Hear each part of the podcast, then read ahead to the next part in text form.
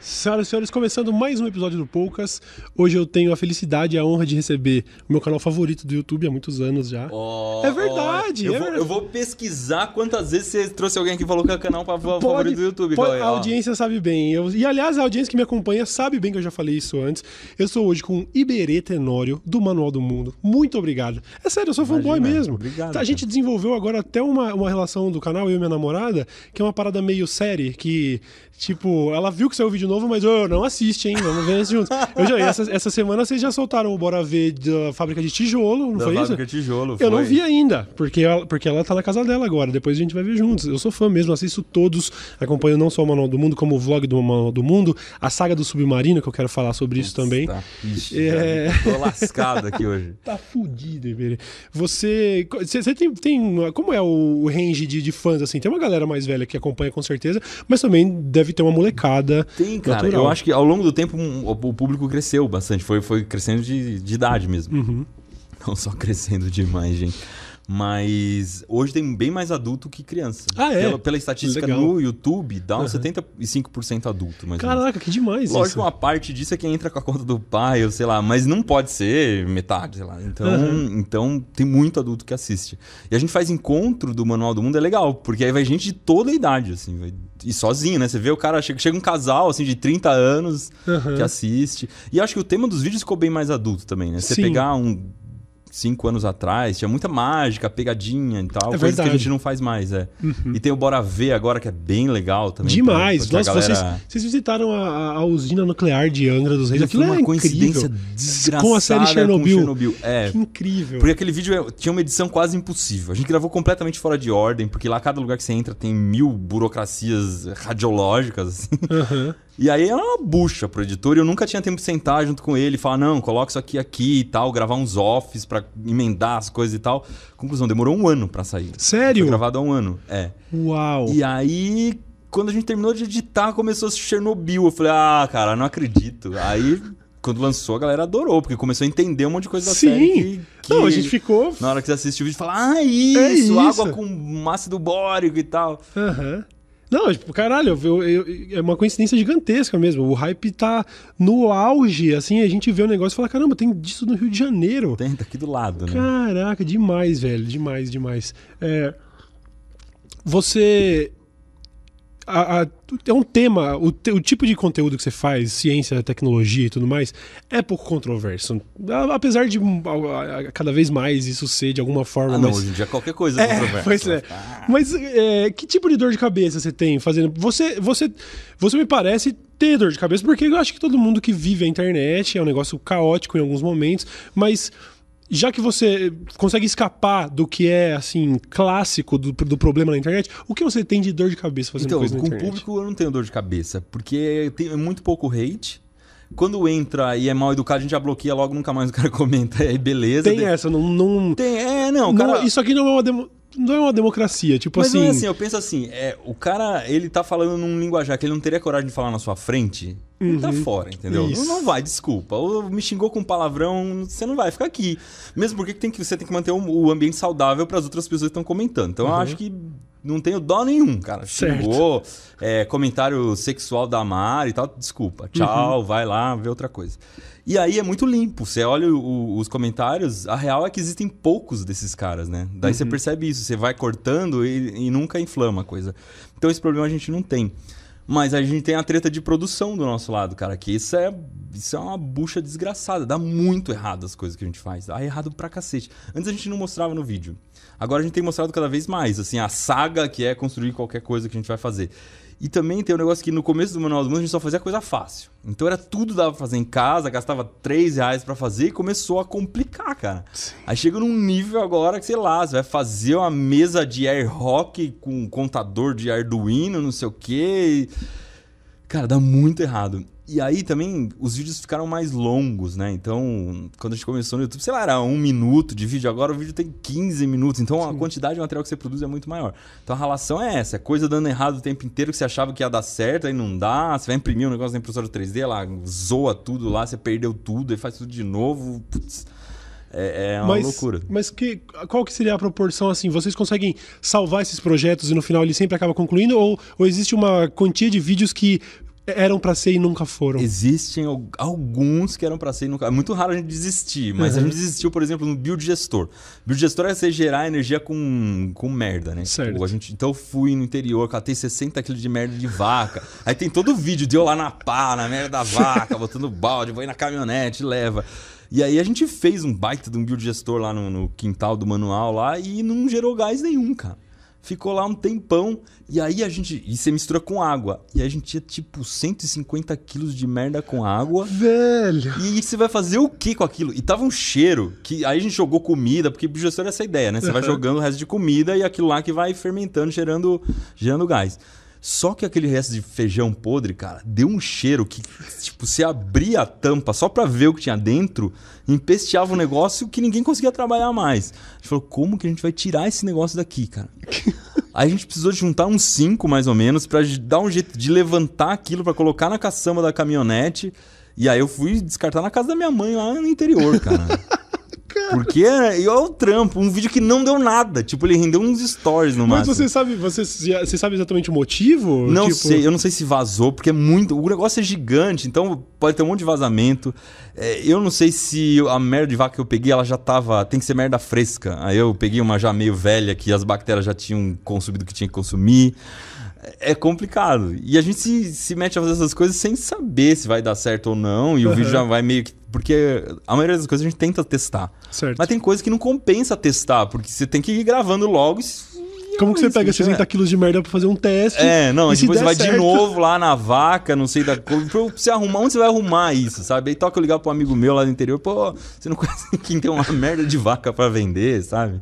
E eu vi também que o que vocês têm feito também é de botar à prova coisas que ensinaram e que não eram bem verdade, né? Vocês- Vocês acabam É. se deparando com isso, né? O cara ensinou, pô, esse vídeo. Beleza, mostra isso aqui. Um exemplo que eu vi, que até deu certo de certa forma, com aquele lance do abacaxi, que de repente todo mundo pensa Ah, que. você comeu abacaxi errado a vida A inteira. vida inteira Quando você começa você fez errado a vida inteira, pode ter certeza que você fez certo. É o Mané lá que tá querendo botar banca, cara.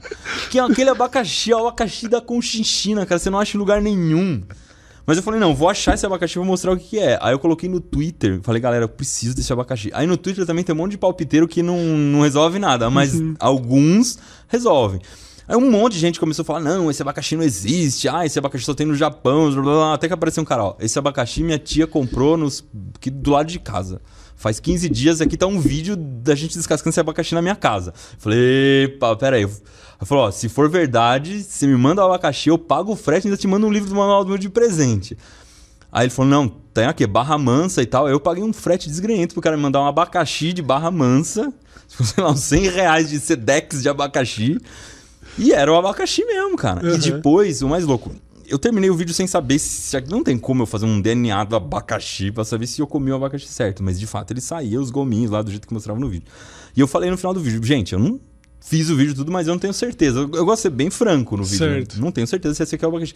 Aí, cara, o pesquisador que trouxe abacaxi pro pro Brasil escreveu, falou: não, você comeu abacaxi mesmo. E aquelas imagens que aparecem do abacaxi lindo, não sei o que, é meio. É mais imagem de marketing. Porque pra você conseguir cultivar um abacaxi chique daquele jeito é difícil. Normalmente a galera tem esse aí que você comeu mesmo. Eu falei, puta. Aham.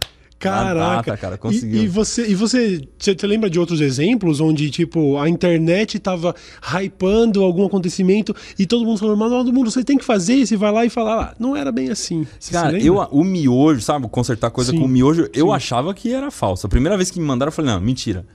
E aí, daí eu falo, não, mas tem outro aqui, tem outro aqui, tem outro aqui. Eu falei, não, peraí. No Manual do Mundo a gente usa bicarbonato de sódio com, com, super super bonder. cola, é. né?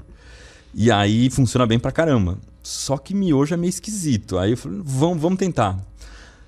Aí eu vi que algumas pessoas já tinham testado. Eu falei, não, preciso fazer melhor então. Porque se já testaram, eu, eu quero fazer alguma coisa melhor. Eu inventei de fazer a bola. A bola, é, porque o Manual legal. também tá gerando essa série de bolas aí. Foi a primeira bola de alumínio, aí fizemos bola de gelo, bola de madeira.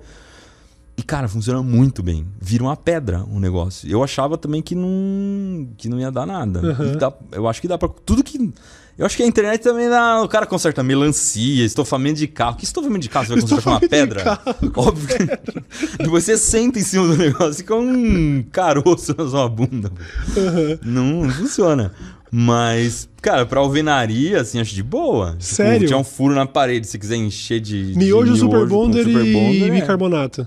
Não, não precisa do bicarbonato. Nem precisa do Não. bicarbonato. E na hora que você lixa, acontece um negócio que o miojo meio que ele amassa, cara. E ele O próprio pozinho dele meio é, que preenche. o pó preenche. Eu não imaginava que isso fosse acontecer. Então ele meio que se completa ali, ele como se tivesse uma argila, sabe, mais mais dura. Uhum. Não sei. E funcionou bem pra caramba. E quanto, quanto tempo você perde numa. Na produção de. Esse é um, com certeza uma parada mais simples, você vai lá, é tentativa e erro e vê como faz. Mas dos projetos, por exemplo, agora você acabou de terminar o projeto, a, a série de vídeos, que é uma parada muito mais com viés mais maker mesmo, né? Para as pessoas que realmente querem fazer, para aprender Arduino e aprender de Impressora 3D, eletrônica e o caramba. laser, Aham. é. Co- co- Como, é todo esse, esse workflow? Como, quantas pessoas trabalham em volta disso? Cara, como faz para sair uma série como Esse essa? projeto Maker foi uma desgraça. Como foi? O nome era o projeto Manual Maker, É, certo? Manual Maker. É porque a gente sempre foi maker no manual, a gente sempre fez as coisas e tal, mas nunca. A verdade é que esse movimento maker ele começou a usar umas ferramentas que, que, que deram muito certo, que é impressora 3D, Arduino e corte a laser, basicamente. Tem outras coisas, né? Mas isso aí é o, é, o, é o centro.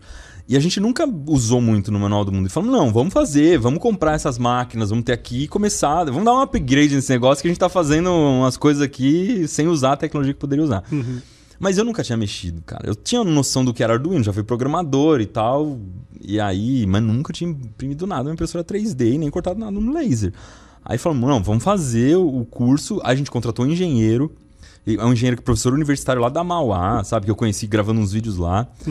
A gente tem um físico que trabalha no Manual do Mundo. Então o físico já manjava bastante de eletrônica. E ele gosta também de tudo que a gente gosta.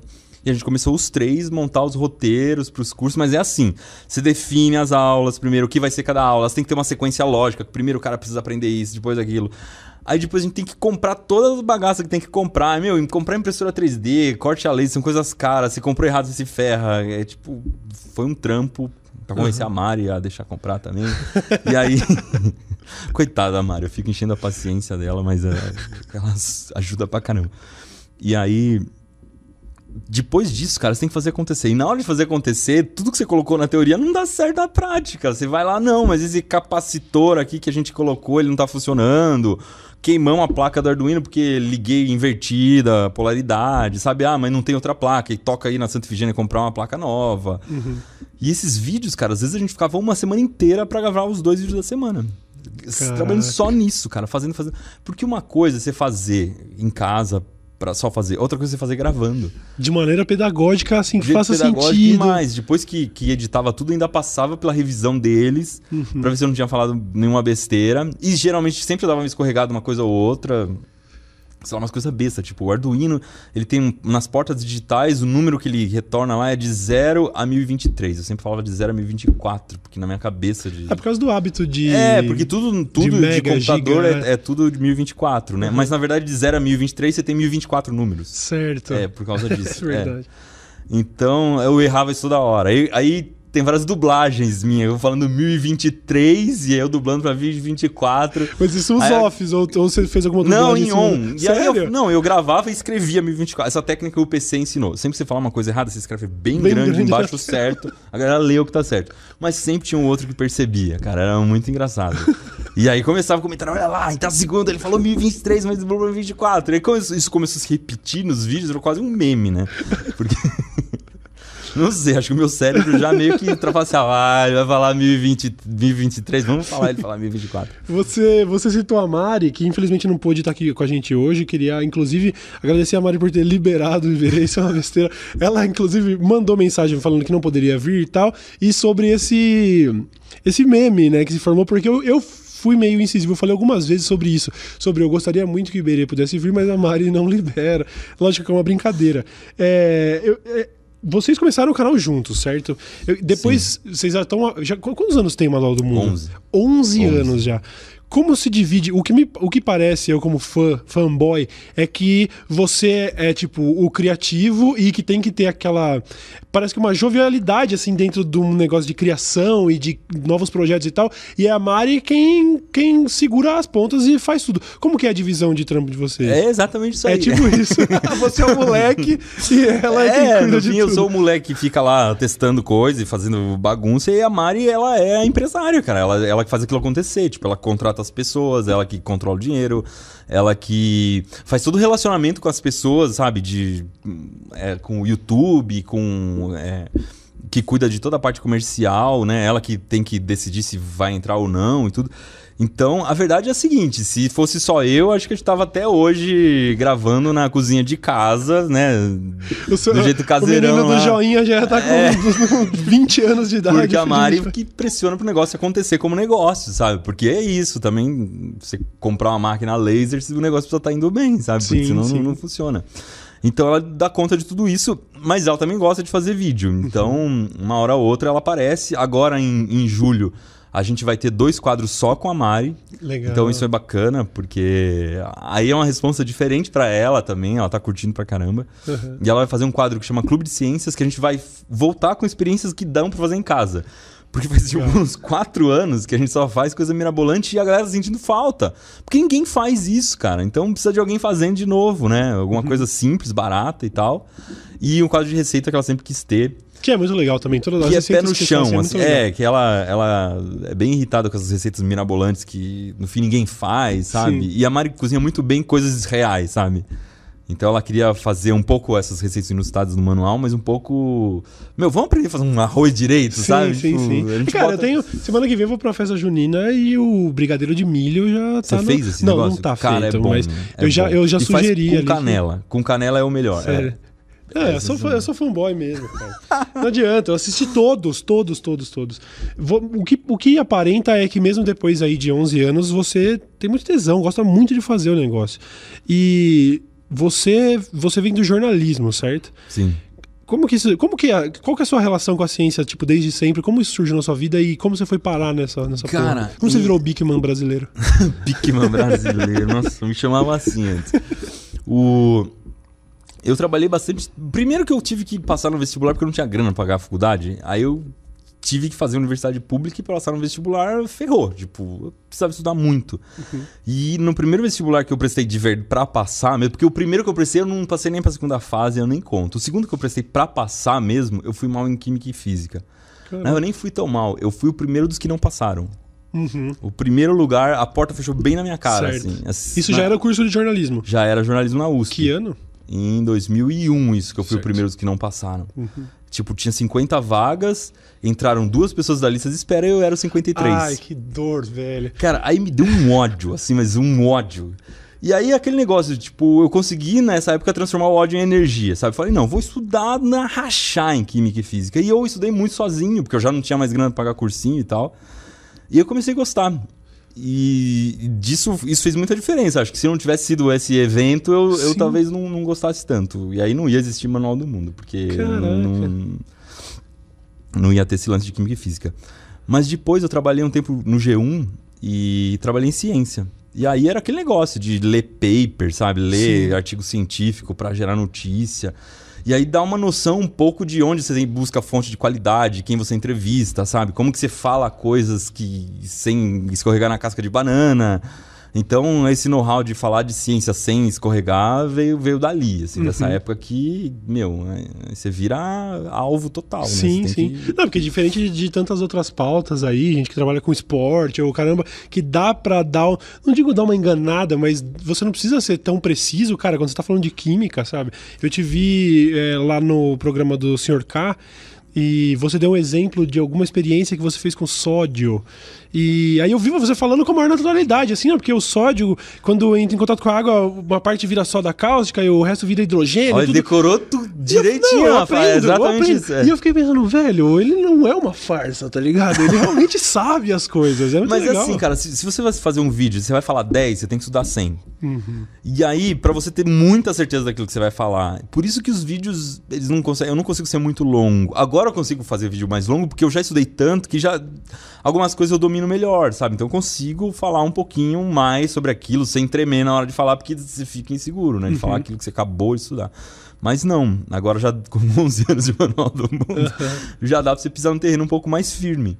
E também uma coisa que você aprende é fugir daquilo que você não sabe, sabe? Então quando você faz uma coisa, você tem várias explicações que você pode dar para o mesmo fenômeno, você pode ir por caminhos diferentes. Sei lá, na bola de miojo, por exemplo, eu falei de compósito, né? Que compósito é quando você mistura dois materiais e acaba formando um terceiro, tipo fibra de vidro com epóxi, concreto, que é cimento com pedra e tal, e lá é um, é um, é um compósito. Certo. Mas eu poderia ter falado da reação química do, do, do cianoacrilato, que eu pesquisei e não achei lugar nenhum, entendeu? Falei, então não vou falar desse negócio porque eu não sei. Entendo, entendo. Não consegui achar. Você vai pegando essas manhas também, né? De vou falar do, daquilo que, que me dá segurança para falar. Uhum. E funciona. E ao longo do tempo você já fez 10 explicações da mesma coisa. Então você consegue cada vez ir abordando um lado ali que você não sabia, estuda um pouquinho. E o dia a dia é estudar pra caramba, né? Tem que ficar toda hora eu tô pesquisando alguma coisa. Eu vou dormir, dar uma ah, vou dar uma pesquisadinha naquilo ali.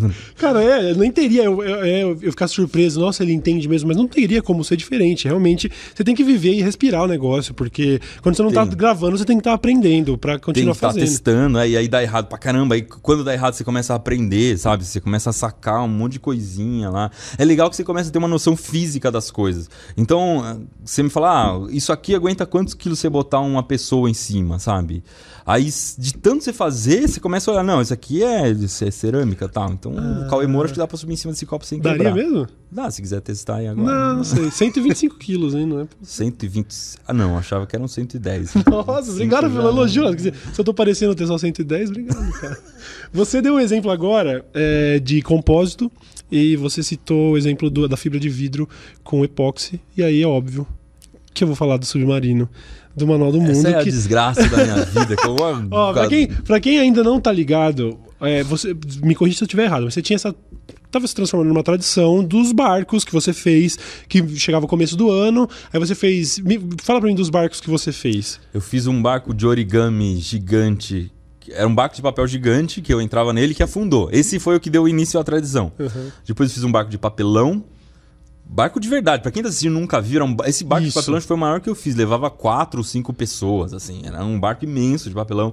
A gente fez uma prancha de stand-up pedal de garrafa pet. Depois eu Legal. coloquei um motor de furadeira nessa prancha. Ficou bom pra caramba. Foi, esse foi o melhor barco de todos, assim, de resistência De e tal. É robusto, é muito bom.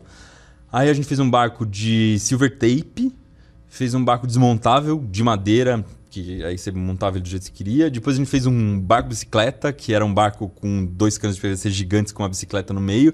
E foi nesse vídeo que eu prometi que se as pessoas, se meio milhão de pessoas desse joinha, eu faria um submarino. E eu achava que ia demorar, sei lá, um ano para as pessoas darem meio milhão. E não foi, foi tipo dois meses o vídeo tinha meio milhão de, de joinhas.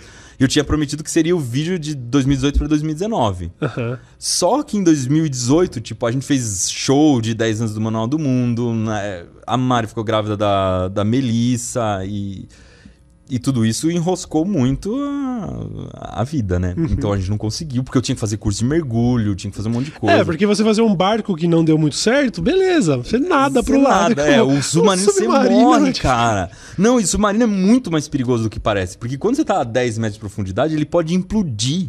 E aí você morre esmagado. Tipo, não é uma coisa que você morre afogado. Não, você morre esmagado. Aham. Diferente. Então tem que. Eu tenho duas filhas, então tem que.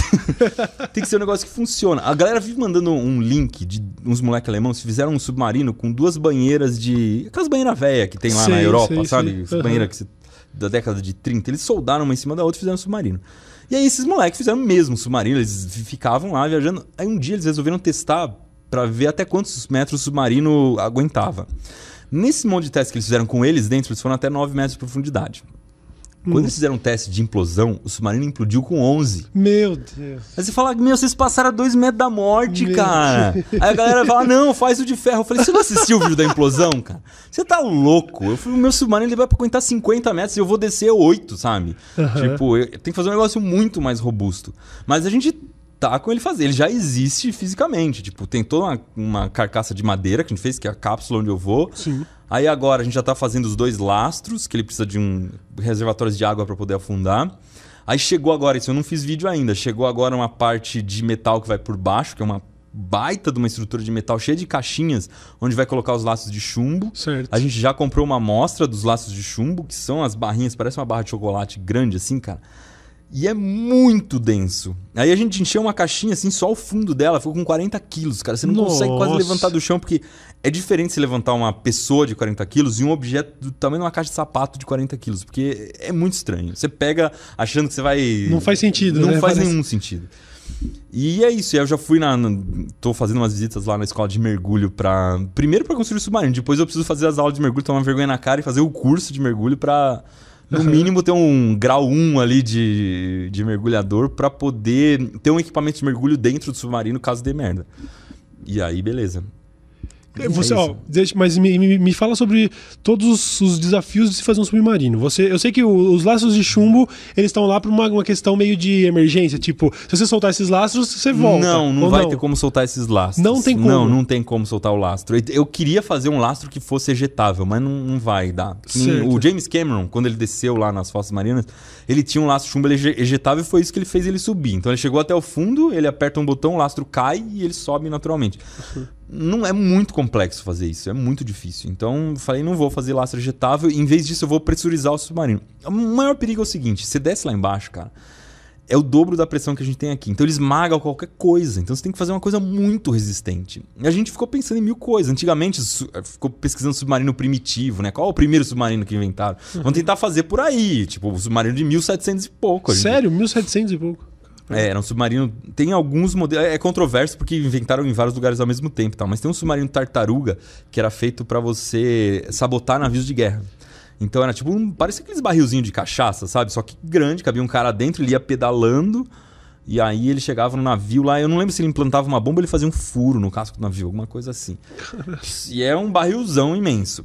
E só que de madeira a gente achou que ia ficar meio zoado, tipo, não dá pra confiar tanto em madeira, ia ficar muito trambolhão.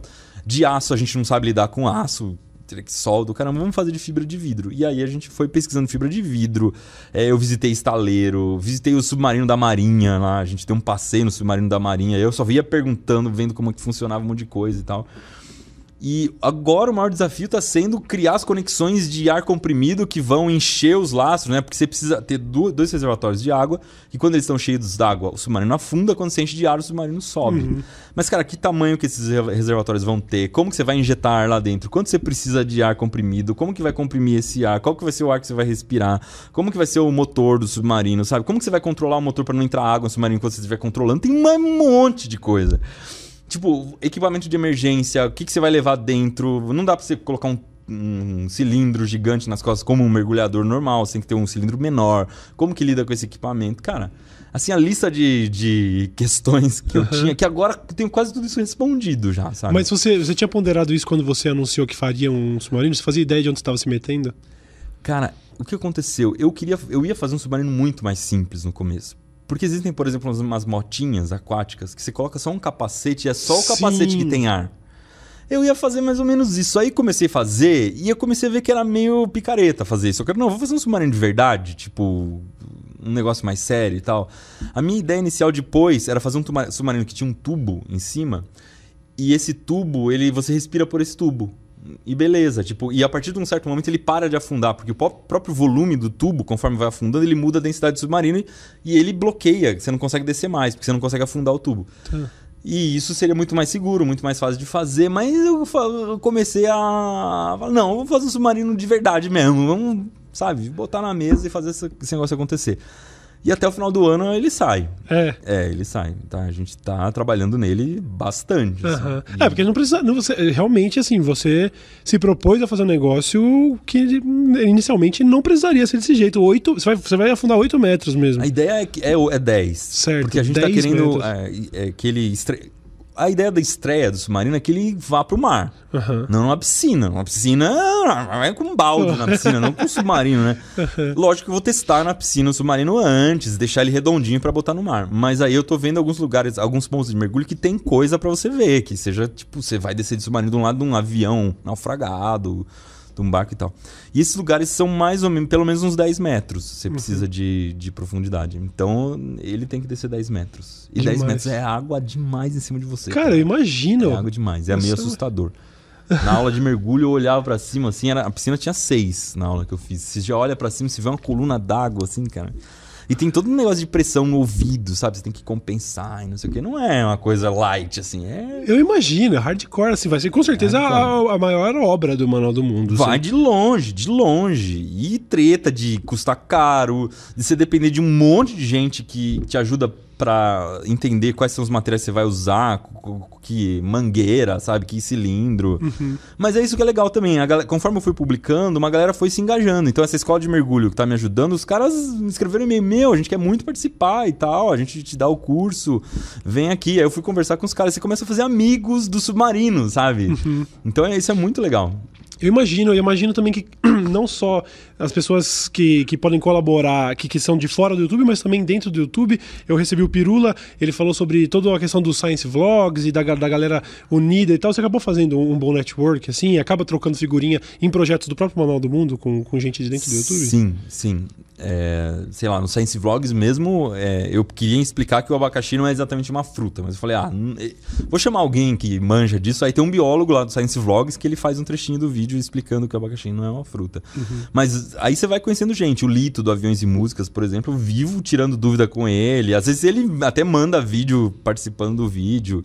É, isso acho que é uma coisa que está crescendo no YouTube. A galera que fala de ciência está se unindo mais e eu acho que é um movimento muito bom, porque. Sim com essa história de terraplanismo e o caramba, você precisa ter uma rede, sabe, para enfrentar é, essa né? maluquice. Né? Não, mas é, é uma luz, é uma luz no, no, nessa escuridão, cara. Saber que existe um movimento científico prosperando no YouTube em épocas é, como e funcionando, sabe? Então, porque é uma galera que tá os canais estão crescendo, então Você já, você já pensou, desculpa de cortar, mas é que você falou de terra plana. Já pensou em fazer algum tipo de experimento para demonstrar a curvatura da Terra ou coisa já, do tipo? tem umas coisas que tem o clássico clássico lá, né? Que feito há dois mil anos atrás, que você coloca duas pessoas medindo a sombra em dois lugares diferentes do planeta, você sabe a distância entre eles e aí você sabe qual é a circunferência da Terra.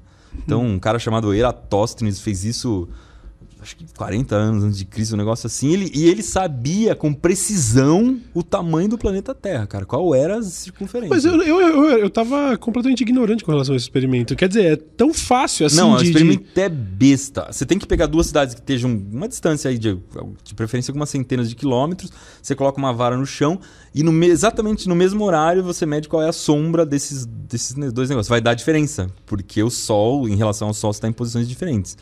E aí você fala, ah, qual foi a diferença? Ah, foi de 2 graus. A gente está a 300 quilômetros, então 2 graus a Terra tem 360.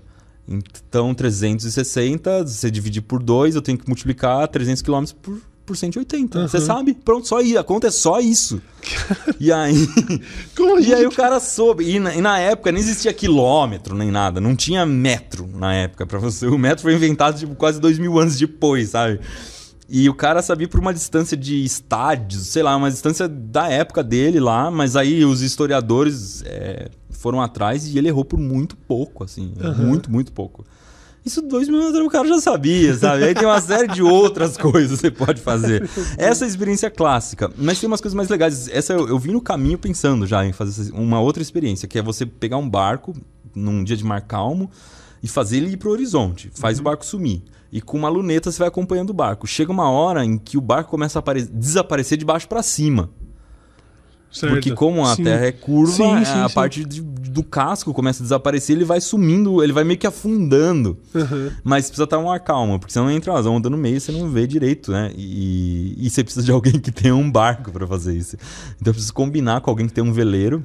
Mas é que legal do YouTube, cara, tem youtubers que têm veleiros, uhum. sabe? Então, uhum. é... Tem um casal que me ajudou, me ajudou um pouco que é um casal de mergulhadores, que tem um canal do YouTube que tem um veleiro, então, poxa, dá para bater um papo com eles, e aí eles vão de veleiro, faz um collab de provar que a Terra sim, é Sim, redonda, sim, sim. Ah, mas aí já seria, seria uma dor de cabeça para você, né? Porque o Manual do Mundo nunca entrou em discussões desse tipo. Aí, não, mas eu acho animado. É, essa eu faço questão de entrar, sabe, cara? Mas tem o do motor infinito, de energia infinita também, ah, que me enche a paciência. essa é uma questão cara. tão antiga, né? é, né? Tipo... Aquela história de que, cara, coloca um imã na frente do seu carro de metal e faz ele é, puxar. E o, imã puxa o carro. Ou se você liga um gerador no motor e o motor no gerador e o gerador gera energia pro motor, o motor faz girar o gerador e os dois giram para sempre. Não! Não acontece, sabe? Uhum. E aí a galera. Tipo, isso aí é física, sei lá, da sétima, oitava série. E o cara, lógico, que ninguém estudou física na sétima e oitava série porque tava, sei lá, jogando avião de papel na cabeça do outro. Eu não estudei nada. E aí, é, eu também não estudei direito, sabe, nessa época. Porque ninguém estuda direito nessa época. Essa é a verdade. Muito, você tá numa época muito conturbada da vida, né? Pensando em mil coisas diferentes. E aí você esquece dessas coisas, que existem umas regras assim. Da... Não são leis da física, são leis da natureza. É isso que a galera precisa entender, sabe? Uhum. Não é que um físico definiu que tem gravidade. Não, a gravidade já existia. Ele só descreveu o que estava acontecendo e é uma coisa da natureza. Então não é, não vai dar certo o motor que gira para sempre. E, pô, mesmo sabendo que atualmente o seu público é mais adulto, eu tenho certeza que ainda existe todo o peso da responsabilidade de estar tá falando pra uma galera que, até você deixa claro, quando você vai fazer um vídeo super química, por exemplo, esse negócio de explodindo sódio ou coisa do tipo, que não reproduzam. Mas É, que como, não- como é essa discussão, você, Mari, equipe, no dia a dia e tudo Então, mais? a gente parte do seguinte princípio: se é para fazer em casa, a gente pode assumir riscos que as pessoas têm em casa. Então, se vai usar uma furadeira, vai usar o fogão, as pessoas têm fogueira, têm fogão e tem que usar a furadeira e fogão, sabe? Beleza. São coisas que você tem que aprender a mexer, estilete e tal. Criança não, mas adultos, né, tem que saber mexer. Então, beleza. Esse risco tá tem que existir. Ele faz parte da nossa vida. Agora, explodir um negócio de química, não. Já não é pra você fazer em casa, não é legal. Mas também é quase impossível de achar. Por exemplo, para você comprar sódio, você precisa comprar como pessoa jurídica. Aí já nenhuma criança vai Ah, comprar entendi, sódio entendi. na loja como pessoa jurídica. entendeu? Entendi, entendi. Então, agora tem um meio do caminho que é perigoso e isso a gente toma cuidado. Que são coisas que você tem em casa e que você não deveria fazer experiência com elas, sabe? Por exemplo, sei lá, gás de cozinha. Gás de cozinha é uma coisa perigosa pra caramba. Dá pra você fazer mil coisas com ela. Mas, cara, gás de cozinha explode quarteirão, tá ligado? Você derruba um prédio com gás de cozinha, é uma coisa muito séria. Então não vamos fazer experiência com isso, sabe? E tem uma lista de experiências censuradas, assim, são coisas... Uma vez eu queria... Muita gente pediu pra fazer um arco e flecha com PVC. Um Certo. PVC. Cara, dá super certo. Você É, consegue já- atirar uma flecha a 300 Eu metros. já de fiz, eu já fiz. Aí meu pai me falou, cara, você vai fazer isso mesmo? Eu falei, mas qual o problema? Ele falou, meu, um milhão de pessoas vão assistir isso aí. Um, cara, vai atirar na cara do outro. Tipo, vai com certeza. Você acha que não? Vai. E vai acertar o outro. Eu falei, então não faz, cara. Porque é uma coisa que tá ao alcance de todo mundo que não é pra fazer. Então é esse o cuidado que a gente toma. Tipo, se é muito fácil de fazer e é muito perigoso e vai dar merda, não vamos fazer. Mas Sim, sim. e- Eu esse tive, cuidado. Eu tive uma experiência pessoal de- desse negócio de brincar com armas, que era de vender lá o taco do diálogo, que eu adorava mergulhar de que era a minha marca, até que ele começou a aparecer no jornal. E teve gente depredando o terreiro de Umbanda, teve gente Ah. espancando pessoas com o taco. Lógico, ele tem, se você entrar agora no Mercado Livre, aí você vai achar milhões de versões piratas. Não é o meu taco especificamente. Mas é, acho que esse é um bom, bom lugar pra desenhar a linha, né? Com armas não precisa, né? Porque vão É, fazer merda com o negócio. Mas nos casos não é nem com arma, às vezes é com uma coisa que, sei lá, tinha uma experiência de você deixar o refrigerante transparente. certo. E é com coisa de casa. E aí a gente foi testar e descobriu que saiu um gás desgraçado que começou a sufocar todo mundo lá dentro. Falei, meu, isso aqui não presta, sabe? E, e um monte de canal de YouTube fez, a gente falou, não, não vamos fazer, deixa quieto, porque é uma coisa que tem em casa, que as pessoas vão fazer, que é fácil e, Sim, e, dá errado. sim. Então acho que esse, esse- essa é a linha pensando em perigo. Existe uma linha de linguagem também que a gente não gosta de cruzar, entendeu? Não tem palavrão nos vídeos, porque a gente. É, nem não- há de ter, não É, não porquê. acha que não é necessário, que dá pra fazer tudo sem precisar disso. Uhum. né? E aí as pessoas acham estranho até quando eu dou entrevista e algumas vezes eu falo palavrão, ah, nossa, ele fala palavrão. Mas, cara, é. Assim, se eu, eu ia ser um ser humano bem esquisito se eu falasse palavrão, Sim. sabe? Não, eu acho perfeitamente plausível, completamente justo que você tenha essa preocupação. É, no fim das contas, acaba sendo uma referência mesmo pedagógica e tal. As pessoas têm orgulho de poder mostrar pro filho e assistir junto. É, acho Não tem importante por que eu- você ir pra lá, né? É, que o cara possa colocar na sala. Ah, Eu acho estranho, às vezes, porque hum, acaba ficando muito certinho, sabe? Eu não gosto, eu não gosto muito dessa imagem de certinho demais. Acho zoado. Tipo, Sabe o que eu acho que dá pra perceber em alguns momentos? Sei lá, talvez seja coisa da minha cabeça, mas eu sinto que esse essa esse é parte do sacrifício que você faz pra ser o Iberê do Manual do Mundo, sabe? Tem a Mari por trás, obviamente. A gente, eu fiquei brincando com isso, mas eu sei que em algum momento, sei lá, deve rolar esse tipo de discussão. Não, vamos fazer? E ela fala, não, pô, isso não e tudo. Mas eu sinto que você mesmo tem essa parada um pouco. Ai, sabe, às vezes eu sinto que você tem vontade de opinar sobre temas e falar. Ah, tenho, cacete." mas lógico que tenho. Mas é, é aquela coisa. O que eu acho, e tem uma missão clara do Manual do Mundo que é fazer as pessoas se aprender, aprenderem se divertindo, sabe? Uhum. E, e mais do que isso, que elas se sintam com mais coragem de, de aprender. Porque eu acho que grande parte das, do que você não aprende é porque você começa a ter medo, sabe?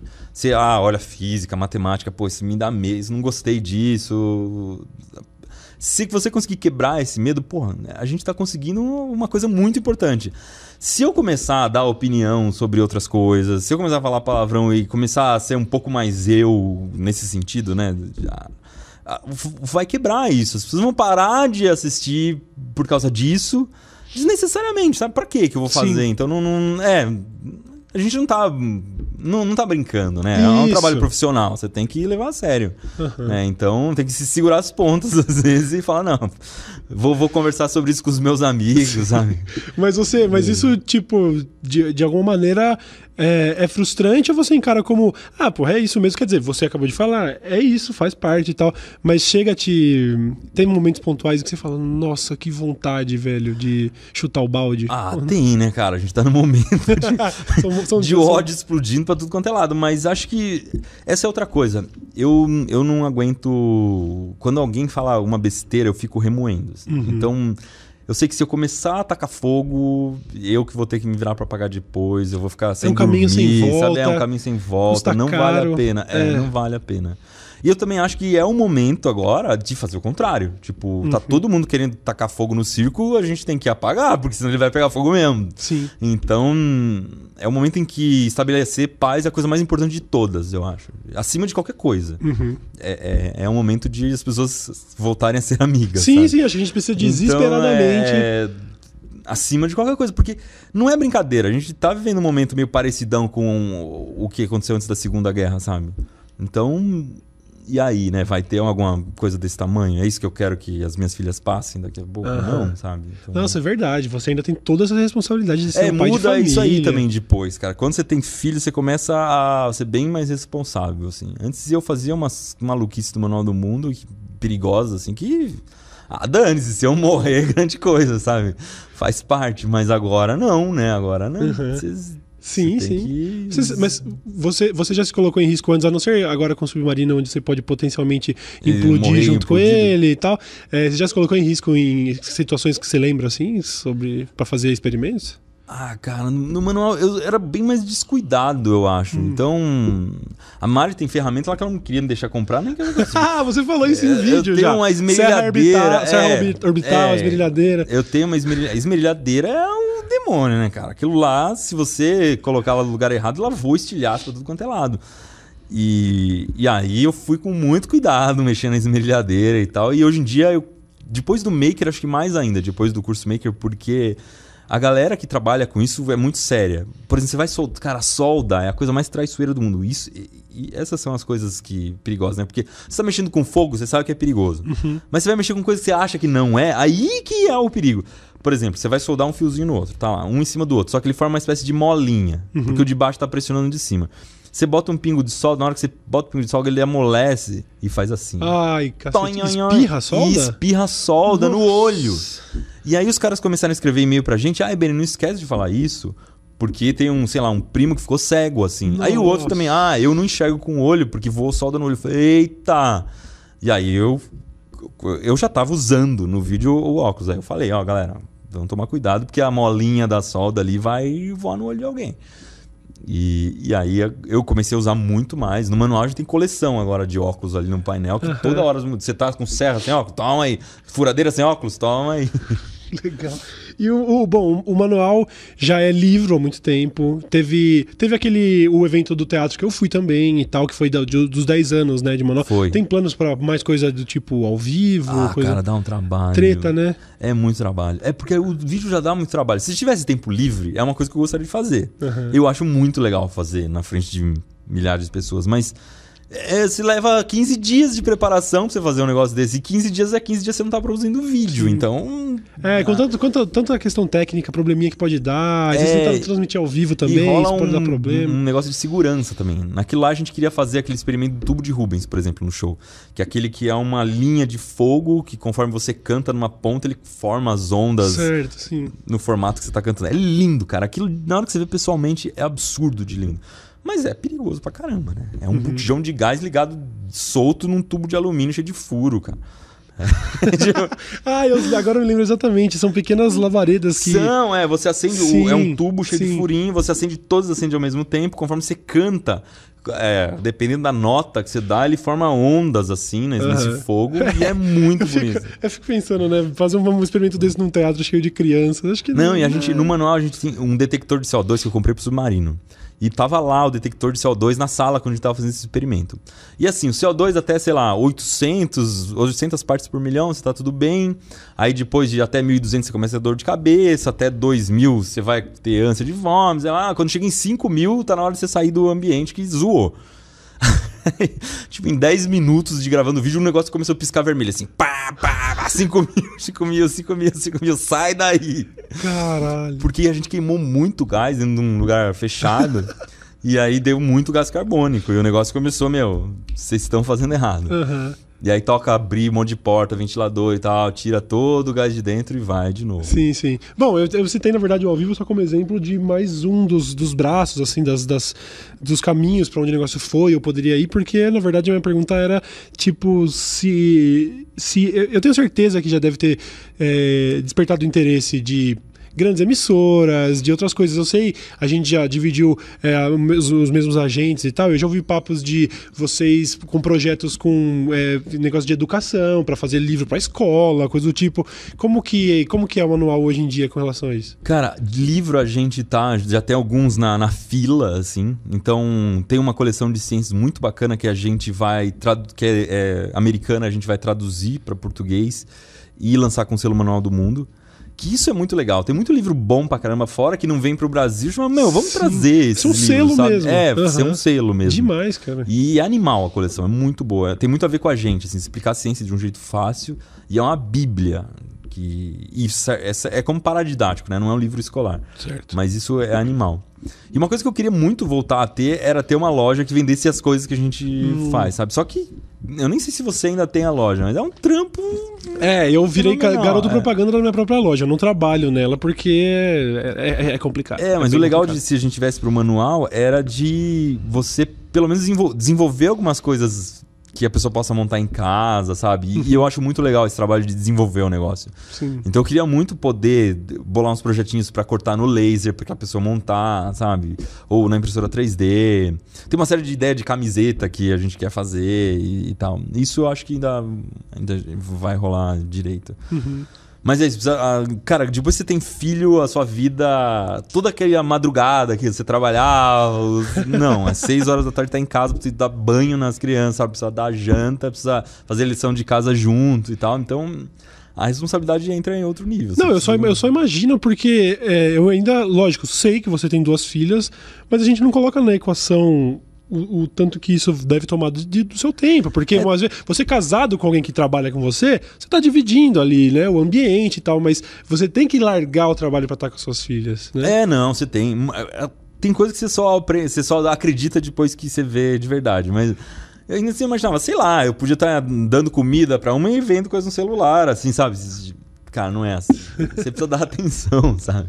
E é outro nível de, de comprometimento. Então, várias coisas do manual começaram a. A gente começou a aprender a delegar mais, sabe? Contar mais com outras pessoas para ajudar e uhum. tal. E montar um esquema bem diferente. Porque antes, no começo, eu e a Mara, a gente levava tudo nas costas. Não deu tempo de fazer o vídeo, a gente levava para casa, terminava em casa, sabe? E, e, tudo isso mudou mudou pra caramba. E também a gente optou por não colocar as meninas na, na internet. Certo. Isso faz muita diferença. Porque Instagram, por exemplo. Cara, meu celular só tem foto delas, sabe? Então. Sei lá, se eu pudesse publicar as fotos delas, tava cheio de fotos das meninas no Instagram, mas a gente tomou por esse caminho, a gente acha que tá preservando um pouco a, é legal, a intimidade acho delas. Legal, é. acho legal. E aí isso acaba meio que bloqueando uma parte da sua vida que você poderia compartilhar, mas não compartilha, sabe? Uhum. E parte do nosso trabalho é compartilhar um pouco disso. Sim, que você poderia monetizar também. É, você poderia monetizar, compartilhar, Sim. gerar um conteúdo, sabe? Sim. Mas não gera. Então isso acaba limitando um pouco o, raio de ação ali. Sim, mas existe esse papo com a Mari. A Helena tá com quantos anos já? Quatro anos. Existe um papo com a Mari de que momento que a Helena vai aparecer no canal ou coisa do tipo? Não, isso por tá enquanto definido? ela não vai aparecer, não. A ideia uhum. é que ela não apareça. A gente pode mudar de ideia, sei lá, em algum momento, ou quando ela descobrir o que é isso, se ela quiser, aí a gente Sim. pode conversar sobre isso. Mas por enquanto, não. Eu, eu acho que É muito perigoso, cara. Aham. Cara, imagina que legal. A- Helena na aula de ciências, ela é filha Mas, do esse Iberê é, e da mas Mari. exatamente tá esse é o ligado? problema, cara. Uma responsa. E se ela não gostar de nada disso? Sei lá. ela quer ser música, sabe? Aham. Tipo, quer jogar futebol. Não tem nada- a ver com a gente. Mas Aí ela- vai rolar uma pressão social pra que ela seja do jeito que ela não é. Mas sabe? aos quatro anos ela já deu qualquer sinal de, que- de, de onde você acha que ela vai? Você acha que ela tem chance de gostar de ciência? Ah, eu, eu acho que com 4 anos é muito injusto. que a não, criança- não é isso, Não, esses dias ela sentido. inventou, ela inventou agora que ela quer ser cientista porque ela quer ir pra Antártida estudar pinguim. Uau! Porque ela gosta do pinguim do pica-pau lá. sabe? Tipo, é isso. Ué, mas às vezes é criança o de 4 estopim, anos cara. é isso. É, mas eu também queria ser um monte de coisa quando era criança, depois mudou. Mas a gente não fica pressionando nem um pouco, sabe? Ela desce lá no manual, aí ela vê. Agora ela tá indo bastante lá, fica tarde lá. Uhum. Então ela vê imprimindo coisa na impressora 3D, ela vem pedir pra eu fazer umas coisas lá. Então eu imprimo o gato pra ela, sabe? Ela queria uma varinha da Holly. Esses dias eu falei, beleza, vamos cortar no laser. Aí desenhei junto com ela, cortamos no laser. Ela ficou lá olhando como funciona Ah, e que tal. demais, Isso eu acho demais. animal. Aham. Mas acho que não é pra mostrar por enquanto, sabe? Não. não- não- hum, eu, eu me sinto inseguro. Eu acho legal, eu acho bem Você legal perde o controle. decisão. E acho que aí ela perde o controle dela mesma, né? De uma imagem que vai Uhum. ser criada por ela. Foi por isso que a gente tirou também o meu sobrinho do final do vídeo, que ela dava aquele joinha. Sim. Porque ele começou a ser reconhecido na rua. A gente falou, meu, é uma coisa que pode ser boa, mas pode não ser também. Então Aham. vamos, vamos, vamos segurar os pontos. Porque, meu, é difícil de lidar com isso. A gente Puta não sabe pariu. lidar, sabe? Aham. Imagina uma criança de 4 anos. Sim, sim. Mas eu acredito que a abordagem com você ainda é um negócio legal, Ah, saudável. Você É, tem o. é saudável. Você é o tipo o professor da galera, sabe? Não, é Tipo, bem saudável, é bem tranquilo. É bem Uhum. tranquilo. O pessoal aborda pra contar o que fez, sabe? O que Legal. fez em casa, ou pra dar alguma dica. É bem tranquilo. Mas ainda assim, é... você vou, vou dar um exemplo muito louco que aconteceu uma vez. Olha, eu bati no microfone. Quem Fica estiver ouvindo no podcast vai ver um trau. É, um amigo, eu estudava em jornalismo, um, um amigo meu matou o outro com uma facada. Piração total, assim. Hum. Ele, ele moravam juntos numa república, na mesma classe. E aí ele meio que despirocou e deu uma facada no outro, assim. E matou o cara. Caraca. E aí, um, na mesma classe, um morreu, o outro foi preso. Todo mundo era amigo dos dois, porque os dois eram brother, moravam juntos e tal. E tinha um monte de. Era Orkut na época. Tinha um monte de foto desse cara que, que, que matou comigo no, no perfil dele. Aí a televisão mostrava a foto, esse que E apareceu o assassino da USP, e nem identificava quem era. Aparecia os dois, assim, cara. e aí as pessoas começaram a entrar no meu perfil. Você é amigo do assassino. Tipo, cara, não, Não. peraí, peraí. Todo mundo era amigo dos. Vocês não estão entendendo nada. Tipo, meu, eram dois melhores amigos que se mataram. Tipo, todo mundo que era amigo de um era amigo de outro. E mesmo que eu fosse só amigo de um, o que, que, que eu tenho a ver com isso? E, cara, rolou um um linchamento virtual, assim. Sério? Eu apaguei o meu Orkut. Eu apaguei o meu Orkut. E aí eu tive uma noção muito clara do quanto você não tem controle sobre as Aham. coisas, sabe? Qualquer coisa que pode acontecer que não tem nada a ver com você. Tipo, uma tragédia na sua vida. Porque, meu, foram. Pra mim foi um, um terrível o que aconteceu, né? Você Lógico. perdeu dois amigos numa tacada só. E, e aí você ainda é lixado, sabe? Nossa. Nossa, não. E aí eu fui bem mais cuidadoso. Nessa época nem existia Manual do Mundo. Isso foi, sei lá, 2006, mais ou menos. E depois disso eu fui muito cuidadoso, cara. Por isso também que eu não me meto tanto nessas coisas, porque eu sei que qualquer besteira, hum, tudo vai por água É, abaixo. o tribunal da internet sabe? tá É, sempre e- pronto. E né? hoje é muito pior do que era 12 Uhum. anos atrás, sabe? E pras crianças, isso é cruel, cara, porque a gente evita que criança apareça nos vídeos, qualquer criança. Porque, meu, criança aparece com uma, sei lá, com uma. um boné. Ah, esse boné aí, sei lá do que. Ah, sa- sabe? Pra você que é adulto, dane-se. Mas uma criança fica toda traumatizada, né? Ai, meu Deus, e agora? mas isso- Falaram isso- mal do meu boné. Sim, essa é uma reflexão que acho que muita gente devia fazer, inclusive, sabe? Você tem youtubers aí que tem 7, 8 anos de idade. O cara é uma estrela, tem milhões de seguidores. É, eu, eu acho perigoso. Não- não- cada um Uhum. faz o que quer. Aí não, Sim. vou ficar cagando regra de que, que tem que fazer. As minhas filhas não aparecem. Aham. Eu, já, eu já quase passei por coisa parecida com esse seu caso do, do Orkut. Eu, é, eu já fui, tipo, enfim, já me envolvi em todo tipo de polêmica com relação à política na internet tudo. Já fui acusado de, de receber dinheiro de partido, isso e aquilo. E aí, eu- uma vez, eu fui no- na formatura de um amigo meu, que era um amigo que eu- com quem eu estudei no colegial. E eu, eu mal conhecia a família dele, eu praticamente não conhecia, assim. Mas lá eu tirei uma foto com ele e o pai dele e fui descobrir logo depois, no meio desse turbilhão de pessoas me caçando na internet, que ele era um executivo da Odebrecht que, tava, que tinha sido preso. e eu, e eu falei, ok, quantos, quantos dias faltam pra essa foto cair na internet? E eu tirando foto com o executivo da Ah, e Odebrecht. caiu? Não, jamais. Agora eu tô aqui falando, inclusive, porque realmente Mas nunca é teve isso, nenhum. cara. Não, você não. Por exemplo, vê uma pessoa na rua pede pra tirar foto com você. Você tira, nem sabe quem é, sabe? Faz uma careta, aponta pra pessoa, mas é um carinho que você tem com quem te segue. Agora, você não sabe o que a pessoa vai fazer com aquilo, Sim. como é que vai lidar. E acho que a gente já tá exposto a isso, não tem o que fazer, beleza, faz parte da nossa profissão, mas não tem por que expor criança a isso. Acho, é, é um, é um- acho um perigo. Sim, sim. Cara, mas em 11 anos criando conteúdo aí, você não passou por dores de cabeça como criador de conteúdo. Você não teve não, não, não, episódios. não. Uma vez sequestraram o meu Facebook. Sequestraram não, o cara clonou o meu Facebook. Aí o cara fez um perfil igualzinho. Tudo que eu postava, ele postava durante seis meses. E depois de todo esse tempo, ele começou a, a mandar mensagens pra amigos meus dizendo que o meu era fake e aquele era real. E aí uns 50 caíram, cara. Cara. Até que um amigo meu me escreveu, ó, Iberês, aquele cara tá escrevendo uns erros de português ali. Eu acho que não é você não, Foi cara. aí que você perdeu o É, fake. tipo- Você é burro. Não, é. Tá meio errado. Dá uma olhada lá. E aí eu falei, meu, como vocês caíram? O cara não separa sujeito de predicado, não coloca. Sabe? Tipo, e.